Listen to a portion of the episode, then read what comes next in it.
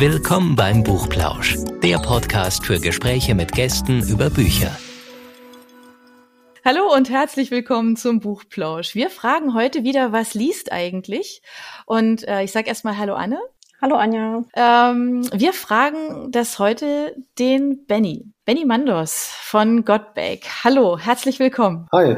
Wir haben uns Benny ausgeguckt, ähm, weil er eine total spannende Firma gegründet hat, ähm, die ihr alle vielleicht auch schon mal ähm, gesehen beziehungsweise der ihr begegnet seid. Wenn ihr auf jeden Fall in den sozialen Medien unterwegs seid, wenn ihr informiert seid, dann äh, seid ihr ihm auf jeden Fall schon mal begegnet, weil dieses Unternehmen nämlich was ganz, ganz Cooles macht. Ähm, ihr macht Rucksäcke aus ja, Müll, der im Ozean eingesammelt wird. Kann man das so ganz flapsig sagen? Aus Plastikmüll macht ihr das. So kann man das sagen, ja, genau. Genau. Und wir haben uns jetzt überlegt, wir sprechen nicht gleich über Bücher, sondern erstmal über dieses faszinierende Unternehmen, ähm, was du da aufgebaut hast, weil da so viel dranhängt, als wir vorher so ein bisschen was über euch gelesen haben. Logischerweise haben sich uns, hatten wir tausend Fragen, ja, so im Kopf und gesagt, mein Gott, ah, wie kommt man auf diese Idee? Wie lässt sich sowas überhaupt umsetzen?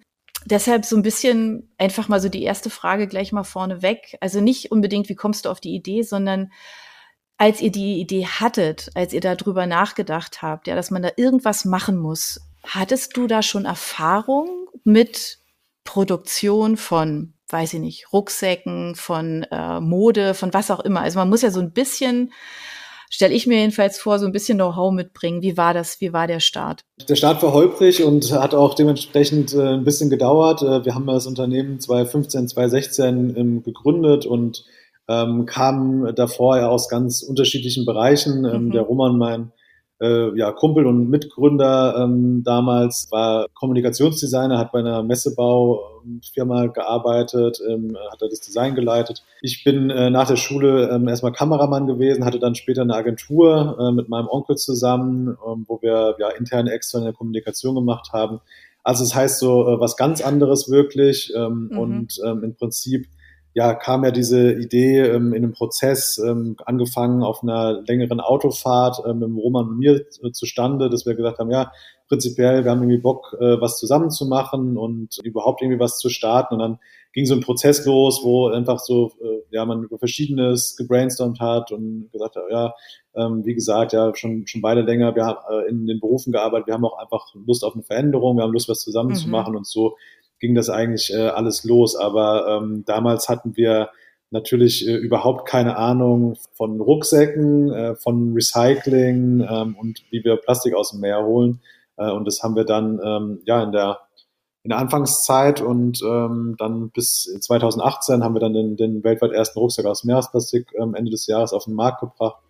Ähm, und das war ähm, ja eine, eine spannende Zeit mit sehr viel Lernen, äh, mit, mit vielen Kontakten knüpfen und Leuten finden, die halt Verständnis dafür haben und, äh, und diese mhm. Sachen ähm, können und konnten und die richtigen Partner zu finden. Und ähm, ja, dann irgendwann hatten wir es geschafft. Ihr seid ja gestartet, also sowieso, wenn ich es jetzt richtig weiß, also korrigiere mich da gerne, indem ihr auch einfach auf Crowdfunding gesetzt habt, ne? Genau, ja, wir haben ähm, ganz am Anfang haben wir über Kickstarter das, den, den Rucksack mhm. gelauncht, ähm, also haben da die, ähm, genau, als die ersten Produktionen dann angelaufen sind und wir wussten, okay, jetzt können wir es, jetzt äh, es steht die Supply Chain sozusagen hinten dran. Zum damaligen Zeitpunkt haben wir Kickstarter-Kampagne gemacht, äh, tatsächlich so mit den letzten Kraftreserven, weil da vor die Jahre, ähm, wir haben das ja nebenberuflich gemacht, also Bootstrap, wie man so schön sagt, in Startup-Kreisen, also wir haben eigenes Geld investiert, haben mhm. äh, haben voll gearbeitet und haben ähm, dann das Unternehmen oder die, diese Entwicklung dann äh, ja an späten Abenden, äh, am Wochenende gemacht und ähm, dann irgendwann, äh, man weiß ja nie so, ja, irgendwie kommt dann so das nächste Sample und so das nächste Produkt und dann irgendwann hat man es dann in den Händen so, ah, okay, äh, jetzt haben wir es geschafft, irgendwie die ganze Zeit irgendwie äh, dran gearbeitet, ah, okay, okay, was machen wir jetzt, ah, okay, Kickstarter und dann irgendwie, ähm, ja, äh, gibt auch da natürlich, ähm, auch Kickstarter muss man irgendwie beherrschen und lernen, ja, das ist auch wieder was, mhm. was Neues, ähm, das, äh, so eine ähm, Kampagne da erfolgreich zu launchen und zu machen, das ist kein, kein Selbstläufer, das ist eigentlich muss man sehr viel auch investieren, Zeit und Geld, äh, um dann eben genug Leute halt auch auf sein Projekt aufmerksam zu machen und dann die, die ähm, Plattform ähm, darauf aufmerksam zu machen, dass man dann halt dort auch den Traffic abbekommt. Naja, lange Rede, kurzer Sinn, das war dann irgendwie in einer, ja, wirklich auch eine Nacht- und Nebelaktion. Ich glaube, wir hatten dann irgendwie drei, zwei, drei Wochen Zeit, das zu machen. viel zu wenig, haben das dann irgendwie äh, gelauncht. Das war dann trotzdem ganz erfolgreich und genau, haben dann dort die ersten 300 äh, fahrzeugmännischen Rucksäcke äh, verkauft und äh, das war der Start dann. Ja. Und ihr seid ja, also wenn ich es richtig weiß, habt ihr das ja als allererstes an Fischer in Spanien gegeben, die erstmal eingesammelt haben, den ganzen Plastikmüll und dann ist es, ja, ich meine, das muss man ja auch erstmal lernen, erst dass man weiß, okay, wie reinige ich das, wie wird das zerkleinert, geschmolzen, geandert draus gemacht. Das ist ja schon sehr, sehr aufwendig. Das heißt, ihr habt euch dieses ganze Know-how praktisch im Laufe der Zeit angelernt. Ja, genau. Also jetzt äh, klar, mittlerweile ähm, auf jeden Fall haben wir das Wissen auch mehr und mehr auch dann mhm. in-house. Wir hatten am Anfang halt, ähm, ich habe es eben angedeutet, vor allem halt dann uns mit Leuten vernetzt, die ähm, mhm. in diesem Bereich unterwegs sind. Wir haben uns mit Leuten getroffen, kurz geschlossen über äh, telefoniert, vor allem über soziale Kontakte, über unsere äh, unser persönliches Netzwerk sind mhm. wir ähm, sind wir mit Leuten dann zusammengekommen und so sind wir dann ähm, genau im ersten äh, ersten Schritt mit einem ja im Aufbau befindlichen Netzwerk damals von Fischern dann zusammengekommen, die, äh, die sich da äh, engagiert haben ähm, und haben dann aber ähm, relativ schnell gemerkt, okay, wir wollen ähm, ja das nochmal ändern, wir wollen an einen Ort gehen, ähm, dass das Epizentrum der Plastikverschmutzung ist ähm, mhm. und sind dann nach Asien und haben dann ein äh, eigenes Cleanup etabliert in Indonesien, äh, wo jetzt mittlerweile über 2000 Fischer in der Region Demak, Zentral-Java, ähm, aktiv mhm. sind, ähm, dort Plastik als Beifang aus dem Meer holen. Und an Land nehmen wir uns dann des gesamten Mülls an, was da mit rausgenommen wird. Das ist nicht nur das PET, was wir nutzen können für, ähm, für unsere Produktion, sondern es sind ganz viele verschiedene Plastiksorten, ganz viele verschiedene Müllsorten. Ähm, und wir haben einen sehr, sehr ganzheitlichen Ansatz. Also das heißt, dass wir versuchen, ähm, alle ähm, Plastik, alle Müllsorten auch in eine entsprechende Wertschöpfungskette wieder einzubringen, äh, zum Recycling mhm. zu machen oder zumindestens halt dann ähm, Endlösung als äh, zur thermischen Verwertung, also das heißt äh, Müllverbrennung mhm. ähm, zur, ähm, zur Energiegewinnung ähm, einzusetzen. Und genau, ähm, das ist das, äh, was wir, was wir aktuell machen. Warum habt ihr euch denn ähm, für Indonesien entschieden? Ist das so die allerschlimmste Region, was das Plastik angeht? Ähm, es ist auf jeden Fall, kann man schon so sagen, dass es äh, eine der Regionen ist, wo sehr viel Plastik auch ja, aus unterschiedlichen Ländern, unter anderem auch Deutschland, hin exportiert wird und dort ein äh, sehr großes strukturelles Problem ähm, entsteht, dadurch, dass es dort kein Waste Management im Prinzip gibt. Also auch für mhm. den eigenen dort entstehenden Müll gibt es nicht so eine, ähm, ja, so eine Struktur, wie wir das hier kennen. Also für mhm. uns ist ganz normal, dass die Müllabfuhr kommt. Ähm, das gibt es dort nicht. Ähm, da ist oftmals die Müllabfuhr ist der Fluss und über die Flüsse mhm. ähm, gerät es dann in, ins Meer oder ähm, der Müll, der von uns dort angehört, wird auf sogenannte Landfillings gebracht, also im Prinzip Deponien. Ähm, das wird dann auch in der Regenzeit aufgeschwemmt, gerät dann auch wiederum über, über Flüsse ins Meer und das ist halt der Prozess, der dort abläuft und äh, das ist das, wo wir auch genau unseren größten Mehrwert sehen, dass wir ähm, jetzt aktiv sind, die Strukturen ähm, dort im Land zu mhm. Ähm, dass wir Aufklärarbeit machen, äh, zusammen mit Studentengruppen, was wir initiiert haben, um die, um die ähm, äh, Awareness zu vergrößern, aber was wir auch als größten Multiplikator tatsächlich sehen in der Gegend, ist tatsächlich auch unser Netzwerk ähm, von, äh, von Mitarbeitern, von Fischern, die ähm, ja 2000 Leute in dieser Region, ähm, die gehen natürlich auch in ihre Familien, die gehen in ihre mhm. Communities, die gehen in ihre Dörfer, die erzählen von dem Projekt, die erzählen, was, äh, was, die, äh, was die dort machen. Die Leute fangen an zu verstehen, okay, wenn wir Plastikmüll in, ähm, in den Fluss werfen, dann stirbt, stirbt der Fluss ab, weil das Plastik sich am, am Grund absetzt äh, wenn das Plastik sich am Grund absetzt, dann können keine Pflanzen, äh, keine Wasserpflanzen mehr dort wachsen. Ähm, die Fische haben keinen Lebensraum mehr. Ähm, der Fluss stirbt komplett aus. Und dasselbe passiert vor der Küste, wo die Korallenriffe ähm, sterben, mhm. weil mit Plastikteilchen äh, infizieren. Dann auch dort, wenn das Korallenriff abstirbt, haben die Fische keine Lebensgrundlage mehr. Und letzten Endes sind die Leidtragenden aber halt die Leute dann, die ja ähm, mhm. vor, dort vom Fischfang ähm, tatsächlich für sich selbst vor allem leben und auch von der Natur dort abhängig, von diesem Ökosystem ähm, abhängig sind. Und wenn die Leute anfangen, das zu verstehen, dass äh, das einen Zusammenhang gibt mit der Plastikverschmutzung und mit der insgesamt Umweltverschmutzung dort, ähm, dann findet natürlich auch ein Umdenken statt. Und äh, was dann passiert und was wir jetzt gerade sehen, ist, dass dann auch die ähm, Regierung und äh, die ähm, Interessensvertreter, ähm, Dorfoberhäupter dann unter Druck gesetzt werden, eben halt auch Strukturen zu schaffen. Und das ist das, was wir im mhm. Moment uns als unseren größten Impact eigentlich betrachten. Wie oft bist du da selber vor Ort? Also wenn man reisen kann, vorausgesetzt. Also nicht in dieser komischen Zeit jetzt, sondern zu normalen Zeiten. Ich war das letzte Mal Ende 2019 dort, also kurz, mhm, kurz quasi vorher. bevor der Pandemie. Ja. Ähm, normalerweise mhm. ist der Max äh, dort äh, dauerhaft vor Ort. Das ist unser ja, unser Cleanup Manager, ähm, der dort für die, ähm, für das Cleanup zuständig ist, der ähm, war jetzt auch bis Anfang letzten Jahres dort, musste dann auch Corona-bedingt leider zurückkommen. Wir haben aber auch einheimische Mitarbeiter, mhm. die logischerweise dauerhaft dort vor Ort sind. Das ist jetzt mittlerweile ein, ja, ein Management-Team von vier Leuten, die das, äh, die dort die Logistikwege, die ähm, mhm. das Cleanup managen, ähm, die den Kontakt halten mit den, mit den Dorfgemeinschaften, mit den Community Points also dort, wo die, ähm, wo die Fischer zunächst mal das Plastik abgeben können und das weiter managen. Das heißt also, es läuft, läuft jetzt so für uns sehr gut. Wir haben natürlich den Kontakt mhm. hier auch über Videocalls und so weiter, aber Max wird auf jeden Fall ähm, so bald wie möglich ähm, wieder runtergehen und ähm, ich werde auch mit Sicherheit ähm, auch demnächst mal wieder mhm. runtergehen und mir auch das mal persönlich wieder angucken, was alles jetzt so entstanden ist. Ja, ich glaube, diese persönliche Verbindung ist halt einfach auch wichtig, ne? Also, dass ihr da einfach, also gerade in diesen, in diesen Regionen halt auch, dass man sieht, ne, was, was ähm, wollt ihr, wie wichtig ist euch das? Das muss ja immer wieder, wieder, denke ich, verstärkt werden, ne? Also die, die Botschaft immer wieder transportieren. Produzieren lasst ihr in China. Ist das richtig? Warum habt ihr euch China ausgesucht? Ja, also wir produzieren die ersten Schritte in Indonesien, ähm, also das mhm. Recycling und das weitere von der Stadt. Dann ein Teil der Textilproduktion ist in Taiwan und äh, die Rucksackproduktion ist aktuell in Textil und, äh, und Rucksackproduktion ist in China. Ja, ist so ein bisschen historisch gewachsen. Am Anfang haben wir ähm, nach Partnern gesucht, die in der Lage sind, ähm, dieses Pellet, was letzten Endes dann aus der, ähm, aus der Produktion, aus der Recyclingproduktion entsteht, auch verwerten zu können. Und das Know-how, was äh, Textilproduktion in, für so ein ja, spezielles Recycling-Garn ähm, betrifft, gibt's ähm, ja vornehmlich in Asi Asien, ähm, vor allem in mhm. Taiwan und in China.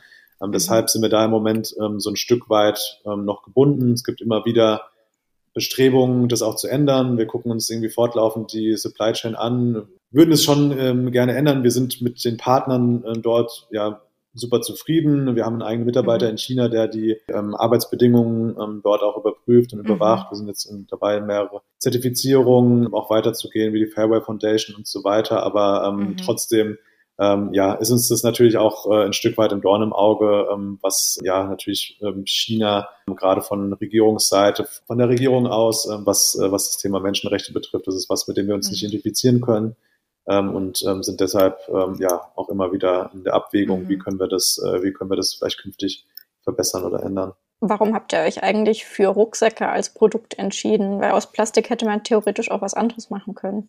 Ja, das ist richtig. Also ein Rucksack ist ein äh, langlebiges Produkt. Das ist ein Produkt, was man nicht waschen muss. Das waren irgendwie so mit Beweggründe und äh, zunächst mal fanden wir es damals auch einfach cool. Also wir hatten einfach irgendwie Bock drauf, einen, einen, Rucksack zu machen, der irgendwie unseren Anforderungen entspricht, der, der das ja irgendwie erfüllt, was wir uns ja vorstellen können. Das, also irgendwie dieses Rolltop-Design, das äh, fanden wir damals irgendwie cool. Wir wollten, dass er wasserdicht ist ähm, und mhm. ähm, gab einfach so ein paar Sachen, wo wir gesagt haben, okay, äh, das ist irgendwie cool. Also das war, glaube ich, so mit der Hauptbeweggrund und dann ähm, hat sich das alles dann so weiter gefunden. Aber es, äh, wie gesagt, ist eigentlich auch so bis heute im Jahr für uns irgendwie konsistent, dass es einfach ähm, für uns ein sehr sinnvolles Produkt ist, da auch daraus herzustellen. Und ähm, wir sind aber ja auch jetzt aktuell dauerhaft in der Forschung und Weiterentwicklung und ähm, wollen vor allem andere Plastiksorten verwenden, die wir aus dem, aus dem Meer mhm. holen oder mhm. ähm, die uns vorliegen, um daraus andere Produkte zu machen. Also mal gucken, was noch so passiert. Okay, das wäre jetzt meine nächste Frage gewesen. Wo geht denn die Reise hin? Bleibt es beim Rucksack oder was kommt da noch? Ja, also ich meine, klar, Bereich Rucksack und Taschen ist, ist unser, unser Fokus und da gibt es ja. auch mit Sicherheit noch viel. Ich meine, wir haben ja, ähm, klar, wir haben das Produktportfolio ausgeweitet, aber im Prinzip haben wir jetzt ähm, zwei Rucksäcke. Man kann mit Sicherheit noch verschiedene Sachen da in dem Bereich machen und ansonsten haben wir viele äh, Pläne, viele Gedanken und mal gucken, was, äh, was dabei alles noch so rauskommt. Ähm, manche sind konkreter, manche unkonkreter, also ähm, aber definitiv ist Ausweitung des Produktportfolios ein klarer Fokus für dieses Jahr, fürs mhm. nächste Jahr und wollen da schon noch viel weiterentwickeln und weiter verbessern und neue Produkte rausbringen. Ja, dafür sucht er aktuell ja auch eine ganze Menge Leute, ne? wie man so sehen kann. Ähm, wie kann man denn bei euch ähm, Mitglied im Team werden? Was muss man denn mitbringen?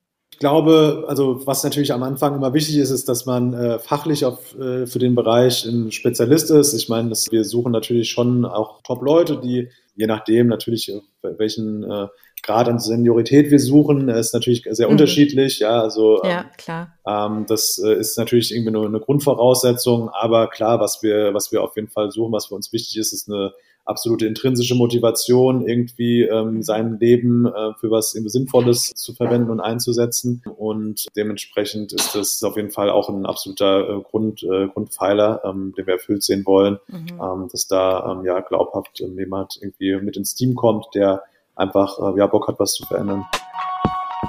Auf eurer Website habe ich auch gesehen, dass ihr verschiedene Kooperationen habt, zum Beispiel mit Sea Shepherd. Wie sieht das denn aus?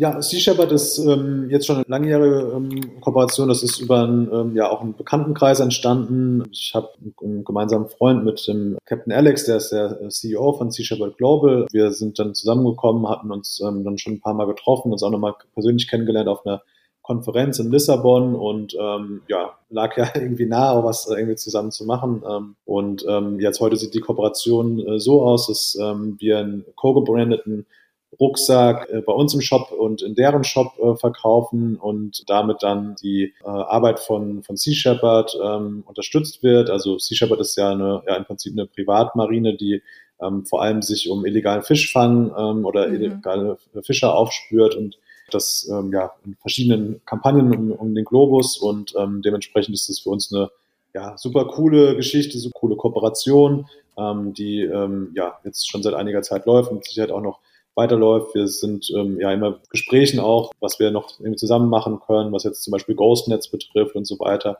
Also das ist eine mhm. sehr lebhafte und sehr, ähm, sehr coole Kooperation.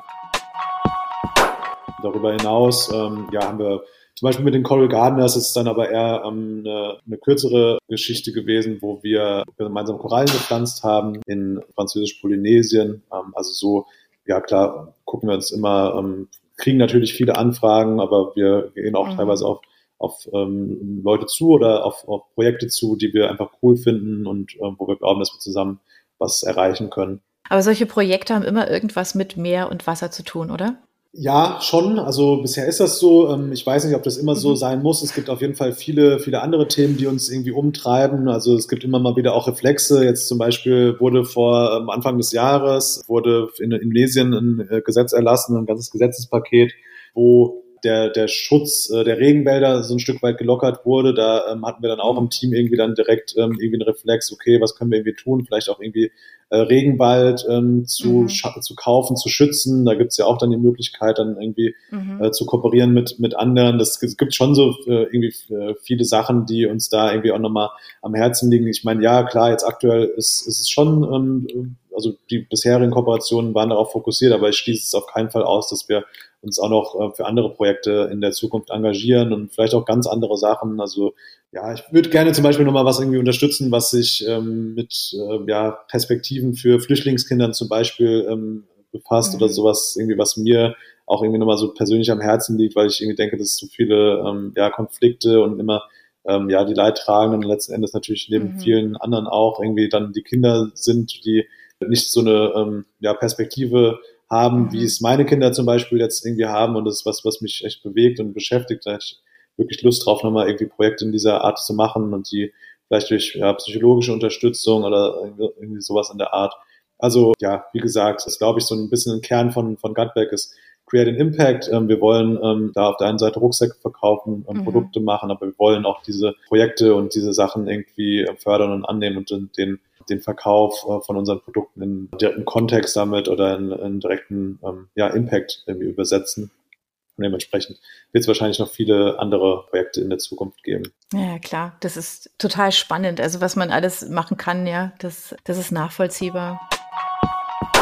Wir haben uns ja nicht nur hier getroffen, tatsächlich über euer Thema zu sprechen, sondern auch über eins, was dich ja auch selber betrifft. Du hast ja uns ja auch gesagt, dass du selber auch gerne liest. Das ist jetzt so ein bisschen, ähm, ja, also einfach mal so die Brücke Richtung Richtung Bücher natürlich. Ähm, Nachhaltigkeit, da sind ja, ich sag mal, da ist ja das Thema E-Books, ist ja zum Beispiel auch ein Thema, ja, aber es ist ja besonders nachhaltig.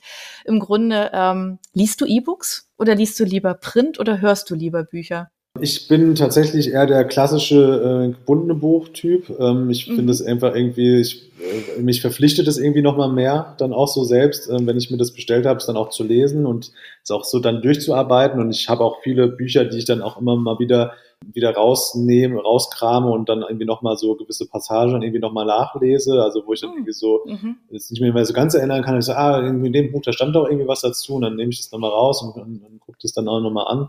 Ähm, also ähm, ich bin da bisher eher klassisch, was ich schon nutze, ich weiß gar nicht, ob ich das sagen, dass ich äh, nutze Blinkist. Ich weiß also, ob das hier jetzt als das Schleichwerbung sagen. Äh, irgendwie das, ähm, da höre ich tatsächlich ähm, von Zeit zu Zeit mal so auf der Heimfahrt oder sowas höre ich mir dann ähm, da irgendwie Zusammenfassung an oder oftmals mhm. ähm, höre ich mir da auch irgendwie ein Buch an und wenn ich das dann die Zusammenfassung dann bestelle ich mir es dann im Nachhinein, weil ich dann doch denke, dass dann schon irgendwie bei so einer Zusammenfassung auch viel verloren geht. Ähm, also das sind so eigentlich so die beiden Arten, wie ich Bücher mhm. konsumiere. Das klingt jetzt aber erstmal so, als liest du eher Sachbücher, oder? Ja, voll. Also ich bin, ähm, ich ähm, glaube, den letzten Roman oder Thriller oder sowas habe ich vor boah, fünf, sechs Jahren oder sowas gelesen, würde ich sagen.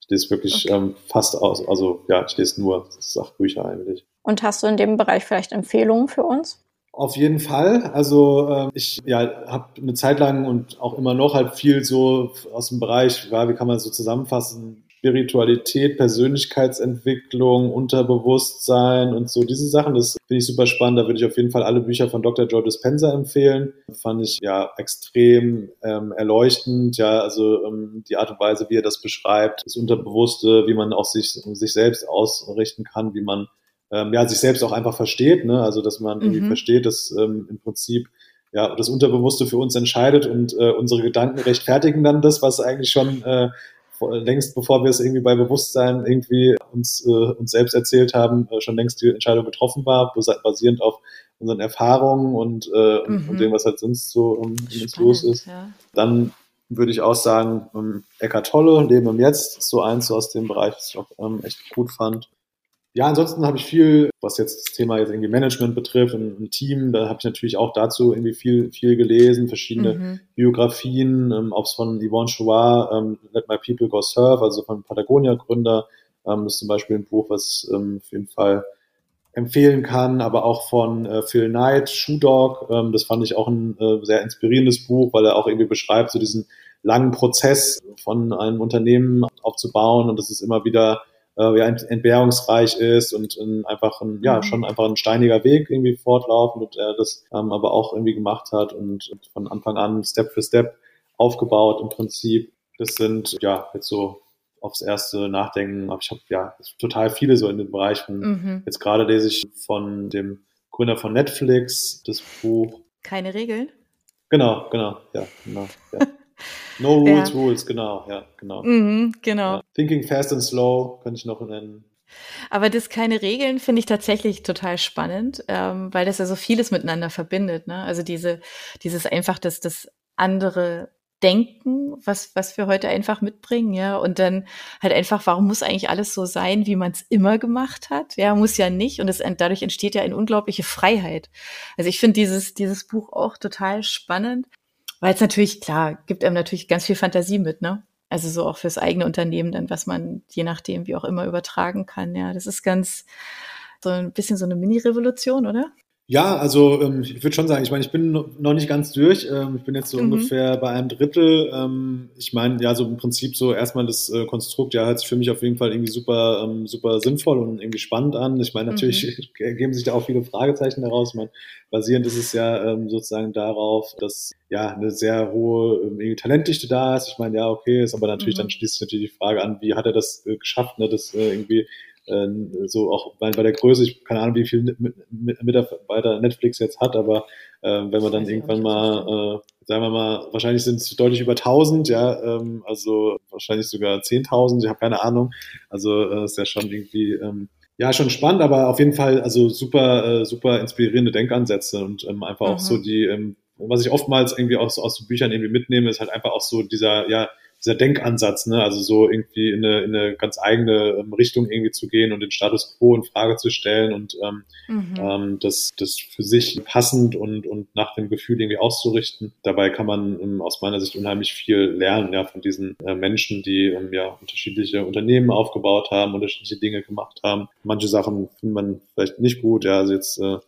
zum Beispiel Elon Musk, also irgendwie Timeboxing für immer fünf, äh, fünf Minuten, das äh, finde ich absolut ein Horror und ich finde es auch nicht irgendwie, ähm, ja, wie er sein Leben lebt, ist natürlich irgendwie krass und äh, unglaublich, was er aufgebaut hat, aber auf der anderen Seite weiß ich für mich, das ist einfach absolut nicht mein, mein mhm. äh, Ding. Ich brauche auch irgendwie meine Familie und da tun mir seine Kinder mhm. leid und irgendwie so das ganze Umfeld, so also da alles irgendwie stehen. Aber klar, auf der anderen Seite natürlich äh, Unheimliches ähm, erreicht. Ja. Ja, durch all diese Bücher kriegst du, ja klar, also eine ganze Menge Inspiration und sicherlich auch, auch gute Ideen, um, was weiß ich, auch mal mit Situationen umzugehen, die vielleicht nicht ganz so einfach sind. Die hattest du bestimmt schon, oder? Also so Momente, wo du gedacht hast, oh mein Gott, was mache ich denn jetzt? Gab es das schon? Ja, auf jeden Fall. Also ähm, ganz klar auch vor allem in so der Anfangszeit, es war keine, keine leichte Phase. Also das war eine sehr taffe Phase sogar in meinem Leben. Mhm. Also ich mhm. würde sogar sagen, die, die schwerste in meinem Leben. Ähm, ich habe ja, habe ja gesagt, dass wir das Unternehmen irgendwie Bootstrapped ähm, äh, mhm. gegründet haben, haben dann natürlich, also zum einen halt eine unheimliche Belastung auch gehabt, also rein zeitlich mhm. einfach, ne? Und ähm, mhm. da gab es immer mal wieder irgendwie Setbacks. Ich bin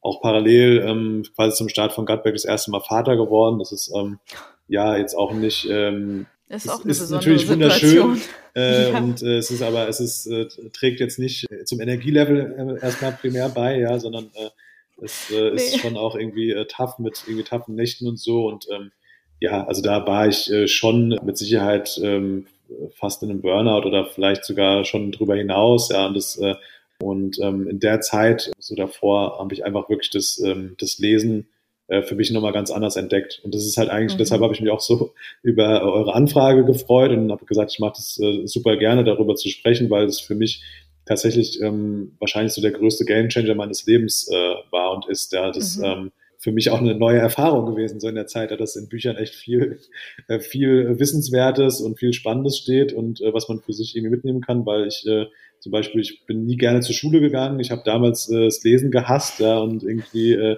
ja überhaupt äh, da gar, gar nicht so einen Zugang zu gehabt. Ich war damals immer mhm. so sportlich interessiert und so und äh, äh, das war für mich wirklich äh, gerade so in dieser Phase ähm, habe ich das für mich unheimlich entdeckt, ja. So, und mhm. ähm, ähm, bis heute bin ich jetzt, ja, also so bestimmt, dass ich zwei, drei Bücher im Monat lese, auf jeden Fall. Und ähm, das mhm. ähm, ist, äh, ja, ist so total für mich eine Routine äh, fast irgendwie geworden. Ne? Bringt natürlich auch viel Ruhe mit, ne? Also wenn du dich jetzt, wenn du dich auf so ein Buch einlässt, das machst du ja eigentlich nicht so in, weiß ich, zwei Minuten Häppchen, sondern du setzt dich ja hin und du nimmst dir die Zeit und das ist natürlich auch was, glaube ich einfach, wo man wahrscheinlich auch so ein Stück weit eben einfach runterkommt. Also ich empfinde das so, weil ich sehr, sehr schnell abschalten kann beim Lesen und mich danach wirklich unglaublich erfrischt fühle. Also gerade in so ganz stressigen Momenten nehme ich mich echt raus und sage, okay, das ändert jetzt alles sowieso nichts. Ich brauche jetzt einfach mal zehn Minuten oder eine Viertelstunde mindestens.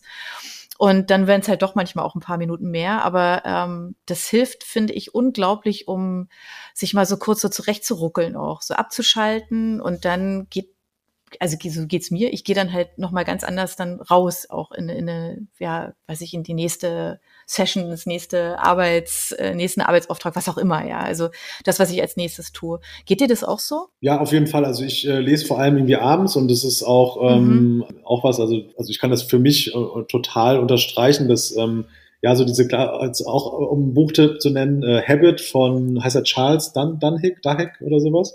Da geht es auch so, also einfach um ja um Gewohnheiten, Habits ähm, und ähm, mhm. ähm, ich würde, also kann ich da total unterstreichen. Das ist halt so eine so eine Kleinigkeit, aber einfach dadurch, dass man vielleicht abends anstatt irgendwie Fernsehen zu gucken, ähm, mhm. dann eine halbe Stunde liest und sowas, ist schon so ein so ein, so ein kleiner Shift, ja oder das kann, mhm. kann man mit ganz vielen anderen Sachen nicht. Also jetzt irgendwie Sport, ja, abends ähm, nur kurz irgendwie Yoga zu machen, an, anstatt auch zu Fernsehen zu gucken oder keine Ahnung was zu machen. Das ist also, mhm.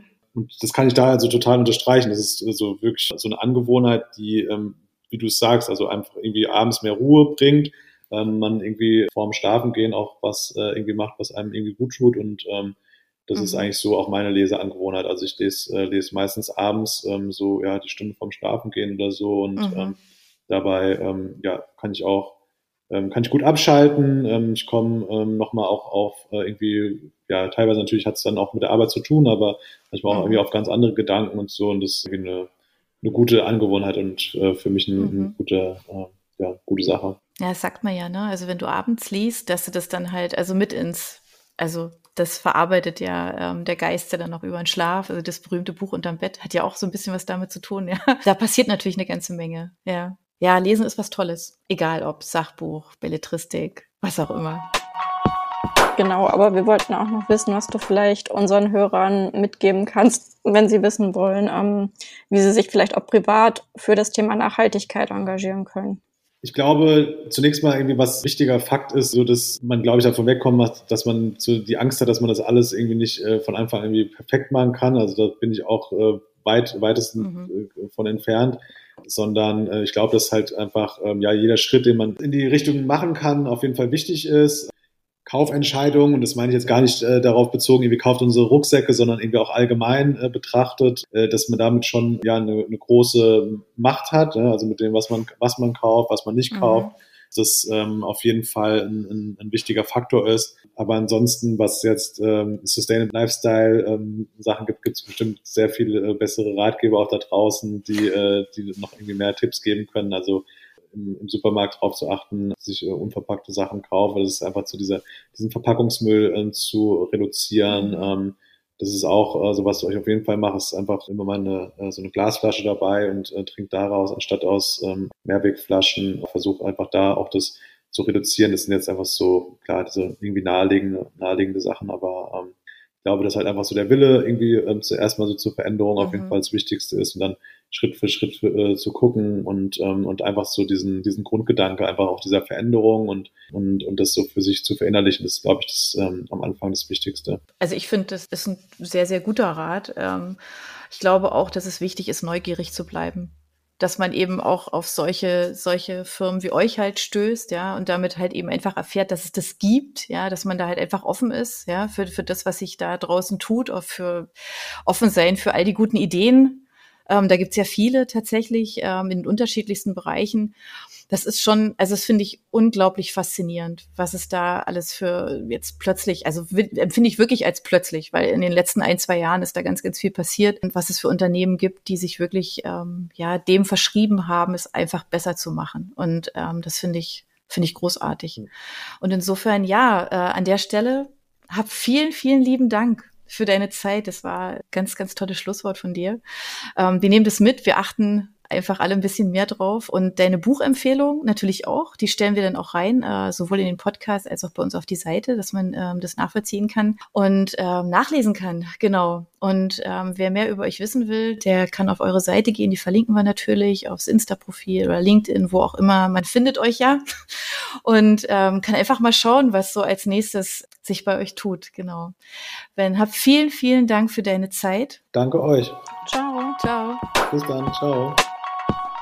Für unsere Buchplauschhörer haben wir übrigens noch etwas ganz Tolles.